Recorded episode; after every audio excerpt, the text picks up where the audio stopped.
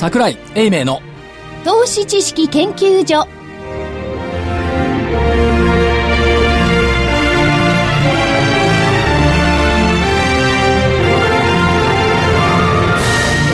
皆さんこんにちはこんにちは。桜井英明の投資知識研究所の時間ですスタジオには桜井英明所長ちゃんとスタジオにおります桜井です。よろしくお願いします正木昭夫隊長、まさきです。こんにちは。福井主任研究員こんにちは。そして研究員の加藤真理子でお送りします。さあ今日の日経平均大引けは121円25銭高の13,459円71銭。121円25銭高の13,459円71銭でした。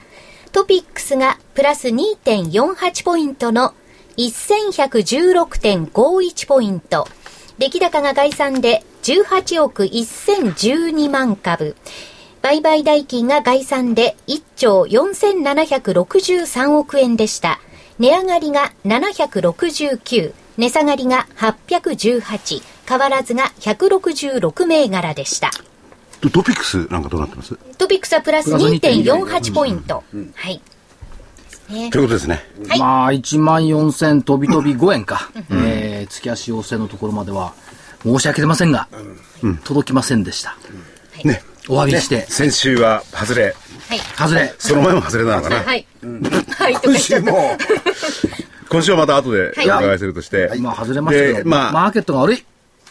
それはね、またお叱りをいただきますよ。はい言い訳をするんだ。言い訳をするならまだしも、マーケットが悪いと何事か。読みが悪い。そうだ。それで、読みが悪いんですけれども、えー今日の相場、これまた出来高がまた一段とね、少なくなってきたんだよね。まあ、依然として様子見が続いているっていうことなんでしょうけども、どうもね、このシリアの問題っていうのがね、取ってつけたようで、やりたがってるよね、明らかに。でしょうね。まあ、はい、やるでしょう。多分。やるんでしょうけど、だから、うまい具合に、為替は逆に来ましたね。昨日は円高になって今日は円安方向っていう。はい。商品は見事にはまりましたね、これ。はい。原油と金。そう。はい。でうがって考えれば、これね、アメリカ原油の在庫を何とかしたいのっていうね、そういう陰謀論的なね、発想にね、ややなりがちではありますけども。まあ陰謀でそういうことをねでしょ。でも昨日はおかしかったですよね。ドル買いになった。安全資産としてのドル買い。一瞬ドル売られたんですよね。シリアの問題で。で、安全資産としてのドル買い。はい。スイスフランも買われたけども、今度は利益確定の売り。なんか、為替の連中にいいようにやられてませんか？そう為替の連中といわゆる評論家と言われてる人々の言うことは聞くべきじゃないですね。それはもう、花からそうじゃん。そう、昔はね、だいたい1ヶ月単位で言ってることがあったんですけれども、だんだんだんだん短くなってきまして。なんか朝と晩で違う朝と晩で違うんですもんね。もう聞いてる方はたまんないですよね。はい。これはアメリカがやりたがってるとしか見てないです、私。まあ、どういう利益があるのか。もともとはシリアの国内問題なんでね。だからおせっかいです、あの国はどこ行ってもね。うんただ、化学兵器アメリカと確かでは横だからあんま言えないですけど。あと、その時に中国とロシアとのね、はいその以外の国、まあ3カ国の関係はどうなるのかね、いろいろありますよね。ただ、あの、先ほども隊長が言ったみたいに、やりたがってますよね。ですよねだから欧米のメディアなんていうのは具体的な戦法までね、書いてるんですよね。ですよねどこどこ狙えばどうするとかね。はいはいはいはい。なんか変な感じがするんですけ歴史をどね。考えるとね、常にこの騒動とね、えーバブルを繰り返してきたアメリカ経済がね、また騒動を繰り返すんですかっていうね。で、まあこれが、えー、ちょっと口に物の入ったような言い方します20 29日。ね、いずれにしても、29日、今夜です、今夜。今夜29日ですよね。はいと言われてるんですが、まあわからないと。で、アメリカの方は証拠を握ったと言ってるわけですよね。で、その時にどうなるかってありますよね。それが。要するに本当に短期で終わるのか、あるいは、その、シリア側の何らかのアクションがあるのかとかね。あのね、あの人たちね、はい短期で終わるって言って、短期で終わった試しがない。湾岸戦争を見てごらんなさい。イラク戦争を見てごらんなさい。すべて短期終結のはずで言ったはずが全部長期化した。ベトナム戦争を見てごらんなさい。でも最終的には多分、正義を行うっていうことなんいや、だから大義名分はね、だから化学兵器っていう大義名分があるんでしょうけども、実態はおせっかいですよね。まあね。いや、だからね、それは、えー戦争はどんなことにしろね、じゃあ原発どうなるのか、そ原原発、原爆がね、いろいろ言いたいところもあるんですが、それこっち置いといて、はいはいじゃあこれの影響だけに絞ってですね、はい話をしたらどのぐらいの影響があってどうなんでしょうかね。今は全然わかんないんだけど、要するに。ああの、それはマーケット。マーケット、マーケットです。という当然。部分でね。ええマーケットだけに絞りましょう。絞りますとええその、価値観が入るとかやめましょう、この話。それは無理ですね。はい腹立ってくるから。はい。はいあのね、原油が上がるんですよ。ええうん。で原油が上がるって日本株にとっては悪くないんですよ。はい。原油と日本株の相関性って結構高いです。指数で見るとね。うん。だから、原油はね、ちょうどね、30ヶ月周期で動いてるんで、2011年高値から30ヶ月経つと今年の10月なんですよ。はい。はい。まあ10月ぐらいをターゲットに原油は見てるんじゃないのという気がしますよね。覚えてます？昔あの野村の為替のチーフリーダーやってたおじさんが来た時。おじさん、あ、清水さん？そう。名前言わなかったのに。名前言わなかったのに。おじさんって言ったら、あ、ごめん。俺だってに日本一の為替プレイそう、ヤーだ。ったカオスプレイヤー。ね。プレイヤー、プレイヤーって。当時当時ね。はい。で彼なんて言ってたか覚えてます？覚えてないです。覚えてないでしょ、か株はね、規制でがんじながらめ、何もできない。為替は嘘ついてもいい世界。商品は、戦争やってもいい世界。まさにその感じなんですよ。なるほど。いや、でもねシリアの話聞いてもすぐ浮かんだもん。話が長くなっちゃう。そう今日のゲストのね、いるんですけども、その原因に関して言えば、原因はすでに日本国内にはね、円安のあれもあり、もう高くなってね。ガソリン価格なんか逆に4年ぶりよそうそう。そうです。逆に、要するに、あの、経済に対するマイナス要因ですよね。その辺のことをどういう、えーなんですか？含んでいったらいいのか、どうなんでしょうかね。原油高？ええ、原因だから。まあ、仕入れ価格が高くなるってところありますけどね。はい。ちょうどいいじゃない、みんな。やそれがねじゃあじゃあじゃあみんなでインフレにしようっつってるんだから消費税上げなくて済むじゃん。消費税とこれはちょっとこの間ね、違うと思いますねこの間ね、あの、ある、ある経済産業省の OB の人言ってましたよね。桜井君みんなの議論にかけてるのはね、消費税上げたらどうなる、あれって、適面にインフレ率に効くよ。はいはいはい。2%目標どころじゃないよ、3%上げたら。その時政府はどうするんだ？デフレに行くのかまた。その議論かけてるぜって。言ってましたけどね。でもその役人が言ってることもですね、元役人ね。元役人ね、元審議官。理論的にはおかしいですよね。要するにそれは税金であって、それは価格じゃないわけですよね。厳密に言えば。要するにかいろんな需要があって、例えば駆け込みがあって跳ねちゃうとかね。そういうことならば理解できるけど、なんかその元役人で言ってることもうさんくせえな。もっと言うとね、はい。96年に橋本内閣が消費増税決めたんですけども、決めた。えーその後日経平均は2万2000から1万2000まで1万円下げたんだ、はい。それはそれとして、税収はね、96年度90兆円あったの、2010年に70兆円までへっこんだ。消費税は、えー6兆円増えたけど、税収は14兆円も減っちゃった。これ説明つく？つかない。でも、あの、それでも上げ法人税上げようとしてるみんな。証券会代表まで消費税上げなきゃダメだって、バカ言ってんじゃないって。うんねえ。いや、でも将来のことを考えればですね、これもやむを得ないんじゃないかっていう意見が大勢ですよね。まあ財政面財政面でねまあ、その使い方とかそういうのもあるんですけど将来のことってどういうこと？え？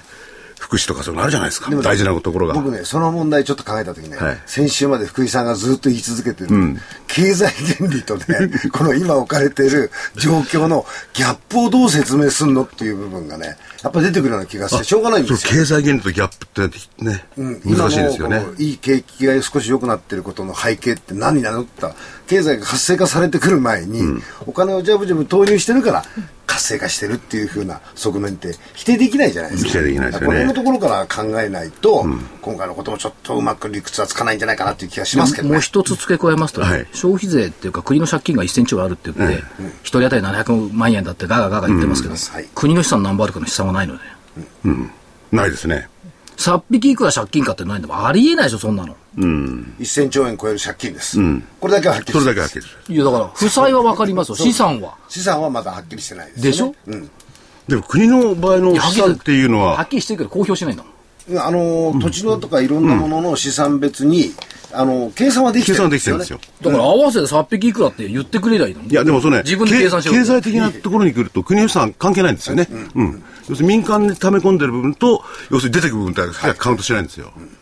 それが難しい。だから、アセット考えたらどうなのよ。で極端なこと言えば、バランスシートとその一気いや、だからね、いや、それね、話はね、足んなかったらアメリカ国債売っちまえばいいじゃん。これはね、そういうアセットの話はね、でかすぎる。はい。ちょっと疲れるから、ミニ、ミニ、明るい、明るい話しあの、ましょうミニ、身近なところでのアセットの話を僕はしたいな。そうなるほど。うん。うん。身近のね。身近なアセットがいいな個人の。個人の。はい。じゃあ、アセットでいきましょう。はいね。じゃあお知らせに続いてゲストをご紹介します。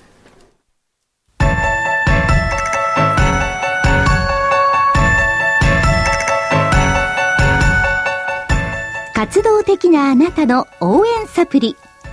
サプリ生活のグルコサミンコンドロイチンは、年を取ると少なくなりがちなグルコサミンとコンドロイチンを無理なく補います階段の上り下りや立ったり座ったりが気になる方やお散歩スポーツを楽しみたい方におすすめですサプリ生活のグルコサミンコンドロイチンはグルコサミンの含有量が10粒あたり 1600mg コンドロイチンが 300mg と豊富です。300粒の1ヶ月分1本がラジオ日経特価で3980円。3ヶ月分3本セットがやはりラジオ日経特価で1万800円。さらにお得な6本セットも同じくラジオ日経特価で1万8000円。いずれもお届けには送料500円がかかります。ラジオ日経だけが特別価格でお届けするサプリ生活のグルコサミンコントロイチン。お求めは03-3583-8300 03-3583-8300ラジオ日経事業部まで。れでは本日のゲストをご紹介します。証券コード8940東証2部上場。株式会社インテリックス。代表取締役の山本拓也さんです。よろしくお願いします。よろしくお願いします。インテリックスさんって聞きますとですねはい。日本で最大級のマンションリノベーションを行っている会社というイメージが湧くんですが。ありがとうございます。最大級というか唯一と言ってもいいかもしれないうん、そうですよね。えー、専業でやってる会社では上場してるのは私どもの会社だけでございます。すねはいうんうんうんで、えー、っと、まあ、ビジネスモデルとしては中古マンションを再生流通させるという事業を行っているということですよね。はい。ただ、供給戸数がもう1万3000戸近い。え、今年の3月で累計1万3000戸の供給は超えました。はい。だから、すごい供給戸数ですよね。新築じゃなくて再生として。そうですね。えっ、ー、と、昨年度の実績で、えー、首都圏で新築のマンションを供給したディベロッパーさんのランクで言いますと、はい、約8番目、9番目ぐらいに相当します。はいうん、昨年1年で1000戸以上ですね。1100戸前後供給しております。新築マンション 1000, 1000戸供給している会社って結構すごいですよ。うん、すごいですよね。はい。で、このまたびっくりするのが、このやっぱりリノベーションってマンションが本当に変わりますね。え、あの、外目は中古マンションのまんまでございますけど、はい、とにかく部屋の中に入ったら、リフォーム用の製品というのは別にありませんので、はい、部屋の中に使っているのは新築のマンションと同じキッチンセット、お風呂、トイレですから、はい、部屋の中はもう新築とほとんど一緒です。で、これはあの新築と違って、自分で好みの用意もこうできるわけですよね。もしお頼みするとすれば。はい、あの、まだ施工する前の状況であれば、うん、えー、オーダーで施工することは可能でございます。はい、だから30年、40年前のマンションって結構立地がいいところが多いじゃないですか、昔のマンションって。そうですね。やはり昔はいろんな法律の規制がなかったんで、はいあの住宅街の中に、えー、堂々と作ることができたんですが、はい、まあ、そういったことによっていろんな法規制ができて大きな部分で言えば日英規制と呼ばれる、はい、まあ、日陰になることによって権利が侵害されると。はい。これに関して法律が施行されたことによって、住宅街の中になかなかマンションが作れなくなってきたと、はい、そのことによって建てやすい工業地帯であるとか、えー、商業地帯、ね。えー、あと幹線道路沿いですね、はい、そういったところに作られるようになったんで。今と昔のマンションでは立地条件は全く違いますね、はい、その昔のマンションの立地条件のいいところが中身が完璧に最新になって 出てくるとやっぱりそれ買いたい人たくさんいますよね。そうですね。あの値段の話ばっかりではなくて、はい、実はあの中古マンションを買われる方と新築マンションを買われる方というのは実は違ったマーケットなんです。あの中古買われる方というのはどちらかというとあの場所とかですね、はい、入居する時期に限定している方が多いんです。ですから新築のように半年1年先の完成じゃ困る、はい、あるいは千葉で探した人が結果埼玉で買うということは中古マンションの場合はないです。じゃあ中古マンションを買われる方というのはどういうことかというと例えばあご両親を近くに呼びたいとか、はいえー、例えば今住んでるようで動かなきゃいけないけどお子さんの学区域を変えたくないとか、あの入居する時期であるとか住む場所に限定がある方が中古マンションを買われるんです。つまりそこに新築が供給される確率がほとんどないんですね、はい、ですからスタートの時点で中古マンションを探される。もう限定と。そういうことです。ここしかないこれでしょってやつ。今でしょじゃなくてこれでしょ。これでしょ。ですからこう10年だあの10年ほど大体あの中古マンションの首都圏における取り件数というのは3万前後でほとんど変わってないんです。わずかずつですけど増えてます。ですからあの新築のように8万戸供給されたのが翌年5万戸翌年4万戸というそれほど大きく変動することはない。とても安定したマーケットです。で中古マンションで最近のこの状況っていうのはどうなんですか？東日本大震災以降は多少落ち込んだと思うんですけども。実はあのリーマンショックの時も大変でしたが、はい、えー、震災の後の方が我々からするととても大変な状況で、えー、データで見ますとあの震災のあった3月11日以降昨年の大体11月頃まで、はい。えー、1年と9か月にわたって前年対比で値段は下げ続けたんですね。はい、でややっと去年の11月12月頃がそこで年明けてから、えー、活況を呈して今取引はとても活発に行われてます、だから御社の業用も、やはりその、まあ、リーマンも含めてですね、東日本大震災以降、ご苦労されてましたけども、はい、えーと、2013年5月期で黒字転換情報修正そうですね、要はあのその前の期で少し赤字を出してしまったんですが、はい。え結局我々は不動産業を投資ではなくて投機ではなくてビジネスとして行ってます、はい、ですから値上がりするからといって買うわけでもないし値下がりするから買わないということもできません、はい、ですから常時仕入れて常時販売するということを繰り返してます、はい。で、あの、話が前後してしまうんですけれども、そもそものところからあお伺いしたいんですが、えー、インテリックスさんっていうのは、要するに、あの、中古のマンションを住んでる方から買い入れて、はい、で、それをあ販売するわけですよね。はい、で、そこの間、その、買い入れるとこから売る間に、その室内を全部きれいにしてくれるわけですよね。そうですね。あの先ほど言った通り、もう日本ではマンションの歴史が経ってるので、うん、築20年、30年経ってるマンション、日本人の方って住みながらリノベーションしてる方、意外と少ないんですね。ですから、築20年のものって、20年前の設備のまんま売りに出るんで、なかなか買い手がつかないんですよ。特に女性の方、生理的にお風呂、トイレ見て、抵抗があると。やっぱり変えたいですね。そうですね。ですから、それを後で変えてあげると言っても、あるいはその分値段を引きますよと言っても、さて、こうお風呂を全部交換したり、トイレ交換したらいくら費用がかかるか、一般の方はなかなかわからないんですね。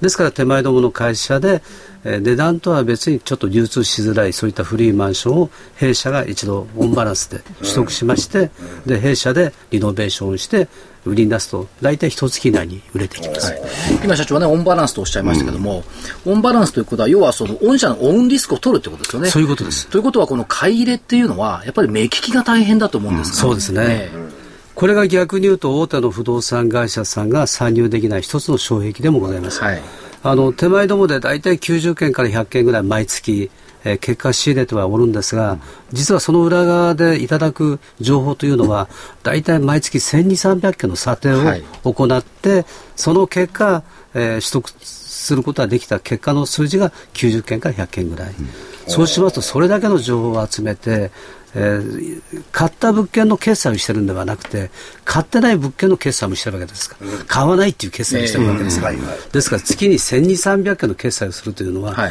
い、一般の会社のルールではなかなかこれまままさか社長が全部決済してるわけです もう全部私やったら寝寝る暇とお酒を飲む時間がなくなってしまう、お酒飲む時間ないそれはできません、はい、まあ、あのある一定金額正確に言うと大体5000万から上限上の物件は私が決済を下ろしてますけど、はい、基本的にはそれ未満の物件が大半でございますので、これは現場の執行役員に権限を移譲してます。だからこれができるっていうのは、やっぱりそれなりの人材をこう育ててこられたってことでしょうね、うん、そうですね、人材もそうです。し、ルール、ルールノウハウ、それからノウハウですね、はい、それから査定するマニュアルですね。はい、でそういう中で、えー、っと最近こう注力されているのがエコキューブ。はい。これはどういうシステムなんでしょうか？あのこれは実際マンションのリノベーションリフォームをやった方であれば分かるんですが、はい、新築の現場と根本的に違うのは工事をしている周辺で人が住んでいらっしゃるということなんです、はい、新築の現場であればそんな周りの人に対してそんなに配慮しなくても問題は発生しません、うん、ところがマンションにはいろんな住人の方がいて、はい、夜仕事して昼寝てる方もいらっしゃる、そうした時に在来広報で大工さんがとんちんかんこんちんかんやったら周りからクレームが出る、それから埃が出たらもうそれも管理組合からクレームが。確かにあれうるさいですよね、うん、なんか芯に響くようなガガガガすみませんね。申し訳ないですけど。そういった状況の中で音が出ないようにする、はい、それからえー、なかなか職人さん不足になってきて大工さんの技量に頼らなければできないような施工の仕方、うん、これは早く解決しないと将来がないだろうということで、はい、2つテーマがありまして。1つはまず音を出さないように、はい、精神工事音を出さないような極力出さないような工事、えー、そういったものそれから現場で施工しないということを考えるならばプレカット工法のように工場で先にパーツを作ってきて、はい、現場を組み立てるだけというのがこのエコキューブの特徴です。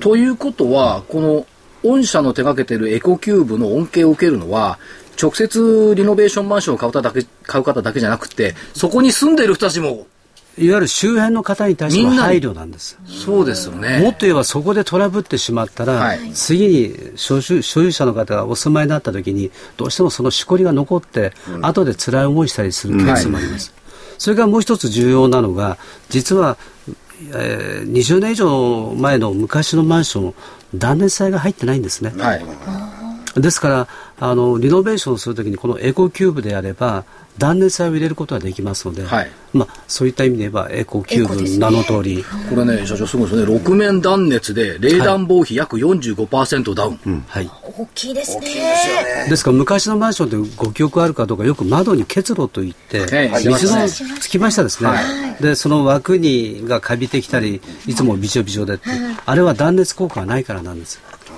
ですからそういったことにすることによってもう部屋の中の温度が一定に保てると。いうことで効果的な工法だと思います。これ今注力をずっとされてきてる。はい。これを実は外販をしたいんです。これここの間も日経産業新聞でしたっけ、はい、っていたの。これとリンクする話になってきます？これも一部そうですね、はい、えー、この間の日経産業さんで取り上げていただいたのは、えー、中古マンションの改装代行そうですね、はい、あのゆる我々今までオンバランスでやってきたんですが、えー、これからもそれは続けていきますけども、えー、テーマとしては中古マンションをいかにスムーズに流通させるかということで言えば、す、べ、てオンバランスしないで、例えば売りたいという個人の方から素材を提供していただいて、で我々はリノベーションというノウハウを提供してで売れてから生産をしましょうと。売れたら工事代金をくださいと。いうような工事を提供する仕組みです。ただ売れなかったらどうするんですかっていう疑問が出ますんで、えー、先に取り決めした下取り価格を提示してもし取り決めした期間内に売れなければその金額で我々が下取りすることによってクローズできますと。いうスキームです。なるほど。ですから工事だけを提供するんであれば建設会社さんもできるでしょうけど、我々はクローズするために下取り保証をつけてますのでこれは不動産業者としての特徴の部分です。はい。売り主さんはリスクヘッジ下値でのリスクヘッジをしておいてリノベーションする。そうです。こういうことなんですね、はい、ですからより希望に近い値段で売れる可能性があるということです、逆に言うとリノベーションしないで売ると叩かれますもんね。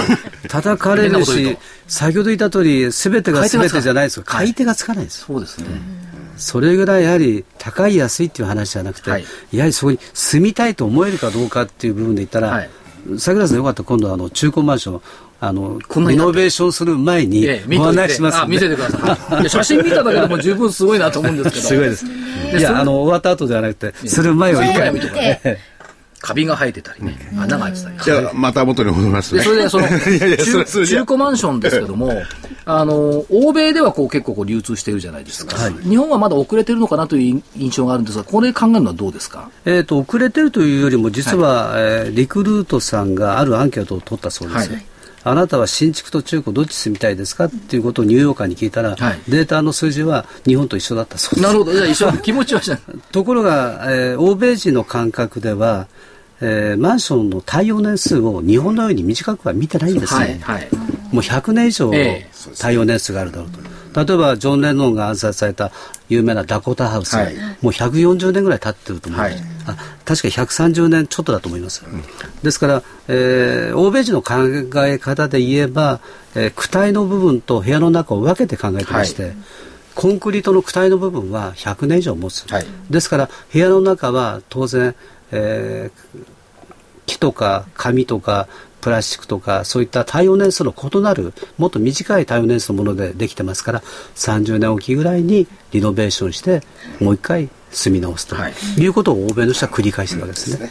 確かにあのアメリカでもヨーロッパでも100年以上の建物ざらにあります特にヨーロッパは厳重でありますよね。でも部屋の中は100年前とは違いますよね。やはり、ですからリノベーションしてはい、再生して使ってらっしゃるということですね。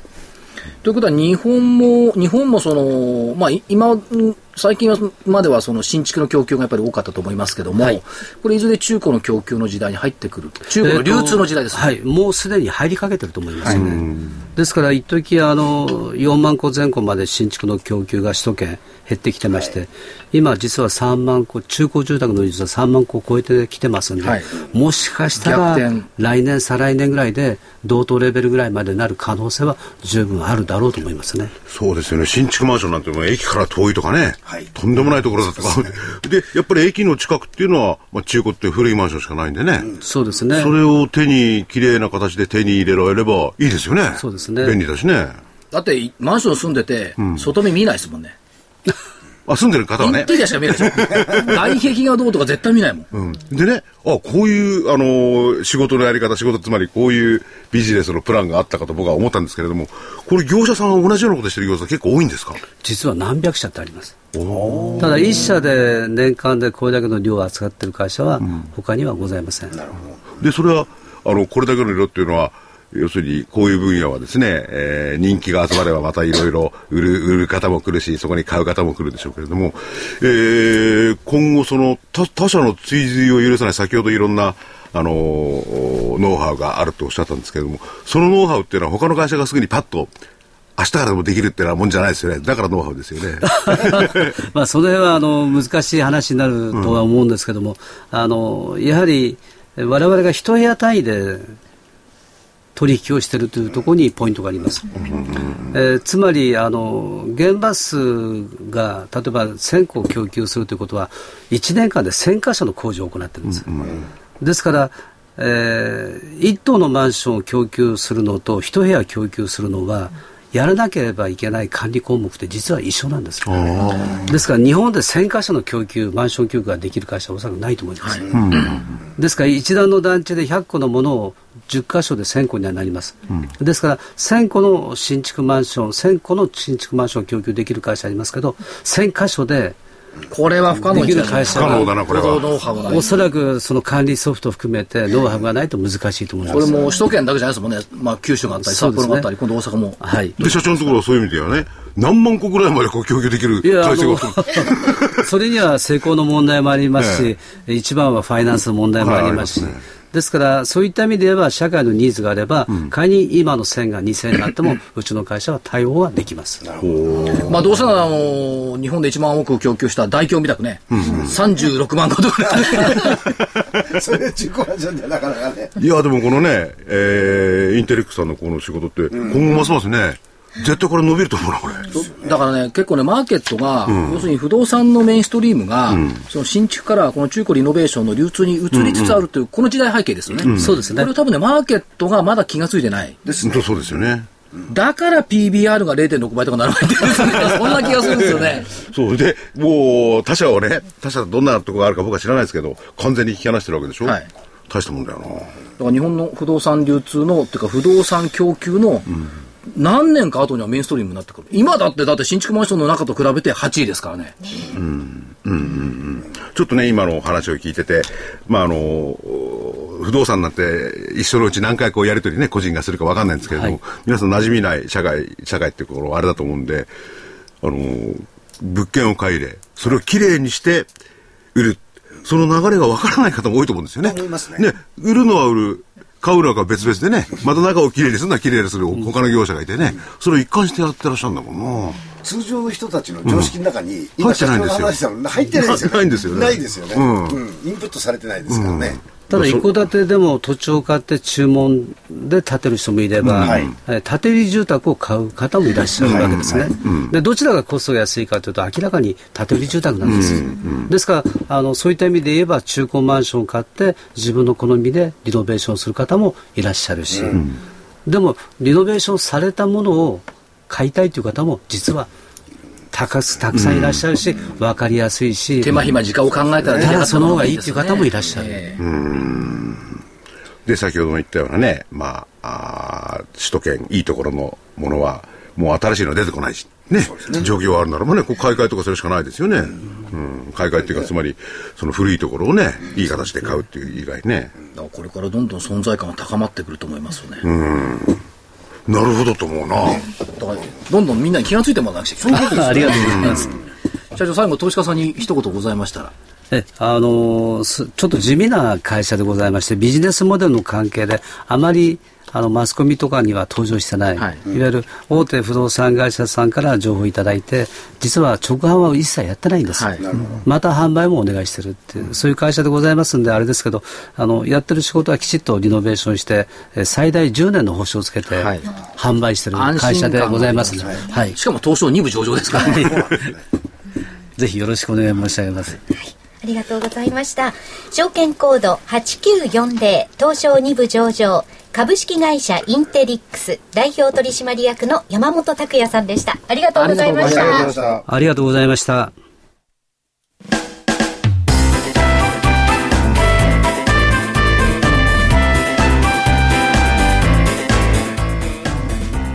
花粉症の皆様に嬉しいお知らせです。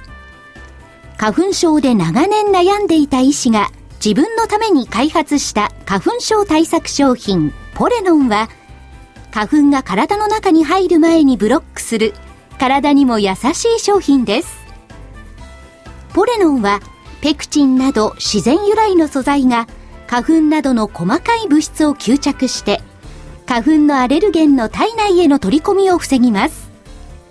薬と違い眠くもならずお仕事車の運転お勉強などもはかどりますラジオ日経ではポレノン3本セットを9640円でお届けします。それだけではありません。ラジオ日経ではポレノンをお求めいただいた皆様にウイルスなどの侵入を防ぐ高機能マスクをプレゼントしています。ポレノン3本セットに高機能マスクがついてお値段は9640円。送料500円をいただきます。お求めは03-3583-8300ラジオ日経事業部まで。えそれでは今日はお二人ゲストをお迎えしております。お二人目のゲストをご紹介させていただきます。証券コード2588東証マザーズ上場。株式会社ウォーターダイレクト。代表取締役執行役員社長の生間勉さんですよろしくお願いしますよろしくお願いします。よろしくお願いします。コード番号いいですよね。リャングーパッパーですからね。マージャンやって所長の好マージャンやってる方は覚えやすいです。所長の唱える258の原則に全部あってるんです。株価は200円、500円、800円ですそう。ですという節目があるとえ、358なんですよ。いえ、2です。あの、社名の通り、ウォーターダイレクトさんは、お水を取り扱っておられる。はい。美味しいお水ですよね。もう、あの、桜井さんには本当に褒めていただきありがとうございます。あのさんも飲んで、今度。えー山梨県の富士吉田市にありまして、そこから地下200メートルから汲み上げたお水をですね、12リットルのペットボトルに詰め込みまして、で、ご自宅の方にはウォーターサーバーを、えーレンタルしまして、無償のレンタルも、あの、やっております。で、えーそれを定期的に購入いただくことによって、今、約20万のユーザーにご利用いただき、なんとか、あの、3月15日にマザーズに上場することができました。よしだ。はい。はい。あのお水は、ブランドはどういうブランドでお売りクリティアという。クリティアはい。あのー、ギリシャ神話のですね、水の女神という意味です。はい。はい。で、あの、美味しい水なんですけども、うん、通常、その、水のボトルの販売っていうと、なんか、でっかいボトルがやってきて、はい、でっかいボトルを返さなくちゃいけないかなと思うんですが、はい、ワンウェイなんです、そうですね。で、まあ、我々、これが、まあ、一つのきっかけで、あの、家庭向けに広げられる、一つの要素になったと思ってるんですが、12リットルのペットボトルが、使用とともにここにぺちゃんこになってるんですね。で、で、最終的には、リサイクルゴミとしてそのまま処分できる。で、今までのそのウォーターサーバーを使ったビジネスですと、えポリカーボネートという硬いボトル、これを何度も使うリターナブル、このビジネスが世界標準だったんですね。はい、で、えー、それの問題というのは、結局空のボトルを回収しなきゃいけませんから、営業が大体半径100キロぐらいしかできない。はいはい、あの、えー、例えばじゃあ、我々富士吉田市にありますけど、鹿児島のお客様に届けちゃったら、空のボトルをですね、富士吉田まで戻ってこなきゃいけませんから、結局、あの、業界一2のアクアクラスのクリスタルクラス、あの、クリスタルクラス、クリクラですね。クリクラさんも全国に何箇所も工場を持ってるわけですね。はいはい、で、自分たちでドライバー集めなきゃいけない。はい、トラックがそれだけ必要だと、うん。ベンチャーで我々が追いつくためには、やはりもうビジネスモデルを変えてですね、やらざるを得なかったと。でも日本には優秀な宅配便網があるので、その宅配便に乗せられるモデルにすると。うんで、えー、よりですね、曜日時間帯も指定できて、で、お客様の利便性を高めるというモデルを作り上げて、なんとかここまでやってくれたのかなと。ということは、御社のお水は、はい、宅配便さんが持ってきてくれるそうです。このシステムって珍しくないですか？そうですね。まあ、6年半前に始めたところでありますと、我々と2社ぐらいだったんじゃないかなと思います。はいだいぶ皆さん真似てこられましたけど、えー、はい。それはじゃああれですか、あの、最初に気が付いたのは社長が気が付いたんですかこの物流も扱おう。そうですね。あの、もともとですね、あの、どうしてもこのウォーターサーバーの、えー、ご家庭に対する普及率って6年半前もかなり低かったと思うんですね。はい、で、ほとんど法人向けですね。はい、で、えっ、ー、と、我々が法人向けに入ってくるでも、やはりもう、あの、先駆者がいらっしゃいますし、はい、特に大手企業さんなんかですと、サントリーさんとかコカ・コーラさんとか逆に大手企業しか効率悪いからやらないと。で、えー、家庭向けやってないと。そこだったら、あの、大手のライバルがいないので、そこで戦わざるを得ないなと。そこで戦おうと。で、新たな市場を切り開こうと。いうことで、我々そういうモデルでやるのと、結局、新たな市場を築くためには、いろいろ今までですね、いろんな業界で新たな市場を築いてきた他業界の例を真似たんですね。何を真似たかというと、ヤフー BB を広げた時の、あの、ソフトバンクの孫さんの手法ですね。これが、えー、パラソル販売。パラソル販売で、えー、人がいっぱい集まるところ、うん、家電量販店とか、百貨店さんとか、駅の街灯とか。よく白いジャンパー見ましたもんね。そこにウォーターサーバーを並べまして、で、えー、新販売。で、ウォーターサーバー、これは無料ですと。うん、ヤフー BB の時ももう、インターネット始める、これ無料ですよと。この機器は無料で貸し出しますよと。いうこと。これを参考にさせていただいて、我々、あの、広げられることができたと。結局だからサービスの形態と、あとは、えっ、ー、と、売り方、はい、それとお水の質。これが相まって、なんとか富士山のお水のブランドだけですと、まあ100以上あると思います。はい、それだけだとやっぱり勝負はできない。はい、ですから、それらが一体になってなんとかここまで来れたのかなというふうに思ってます。あの、ウォーターサーバーってみんなお金を取って貸し、貸し、こう、備え付けてるものなんですか、あれは。もともとはほとんどレンタル料を取るというのがベースだったんですね。で、我々、あの、広げるために、うん、えっ、と、無償で、その代わり初めはもう先にどんどんお金が出ていきますので。そうですよね。きついですよね。本当1年目、2年目は、ほとんどの私の仕事はお金を集めるだけです。で、なんとか3年目にトンテンに持っていこうと、い、うことを大号令としてですね、はい、で、3年目になんとかトントン持ってこれて、うん、で、ようやくそこから、あの、利益、損益、分岐点を超えて少し利益が出るようになってきたかなというふうになってます。はい。そうか、それはウォーターサーバーって結構な機械ですよね。あの、とあの、御社のウォーターサーバーはなんかこう、はい、おしゃれじゃないですか。ありがとうございます。あのこだわりは何なんでしょうか？あの、我々のですね、ユーザーのアンケートを取ると、えー、半分の方はキッチンに置いてて、半分の方はリビングに置いてるんですね。で、ウォーターサーバーってどうしても白物家電っぽいところが、あれがリビングに置くのが嫌だと。いう声が非常に多くて、で、とにかくリビングに置いてもですね、あのそれが浮かない存在になるウォーターサーバー、これを目指してやってきました。で、我々としても、じゃあ、我々がここに良かれと思って作ったものでも、なかなか世間の方に評価いただくの難しいと思ったので、まあ、あの、デザイン家電メーカーの天棚さんと提携して、で、その天棚さんにウォーターサーバーの設計をしていただいて、天棚さんと提携したモデルということで出させていただいてこれやっぱり天棚モデルって人気高いらしいですよ。特に主婦の方なんかそうなんじゃないですか。まあ、あの、本当に、若い女性。えー特にそうですね、リビングにこだわりのある方と、あとは、この副次的に出てきましたのが、我々それ想定してなかったんですけど、そのアマダナサーバーを用意して、アスクルさんとかが、あの、B2B の方で取り上げていただけるようになったんですね。そうしましたら、美容室さんとか、はい。エステサロンとか、あとはこの設計事務所であるとか、オフィスにものすごくデザインでこだわられてる、店舗でこだわられてるようなところ、こちらにすごく売れるようになってきた。逆に言えば我々、もう9割方が家庭であって、B2B のところは弱かったんですけど、このアンバナダを作ることによって新たな販路が、あの生まれてきたというところはですね、これは想定してなかったんですけど、副次的な効果で出てきたので、よく2割とりとり卵って言いますけど、両方大事だなと。両方大事だなと思いました。の若い女性向けのワンルームはい。見に行ったら、実はこれが置いてあったんだ。本当ですか？ですよ。ありがとうございます。ワンルームになってでも、浅草が若い女性向けでワンルーム見に行くっていうシチなんでそれをュエーションがわからないの。娘の娘さん。あ、そうかそうか。なるほど。はい。あの小型のものもありますよね。卓上用の、あれとかやっぱり便利だなって思ったんですよね。だからまあそれぞれのライフスタイルに合わせて、はい。あのえーできる限りあのお客様のリクエストにこだあの応えられる商品あの用意してます。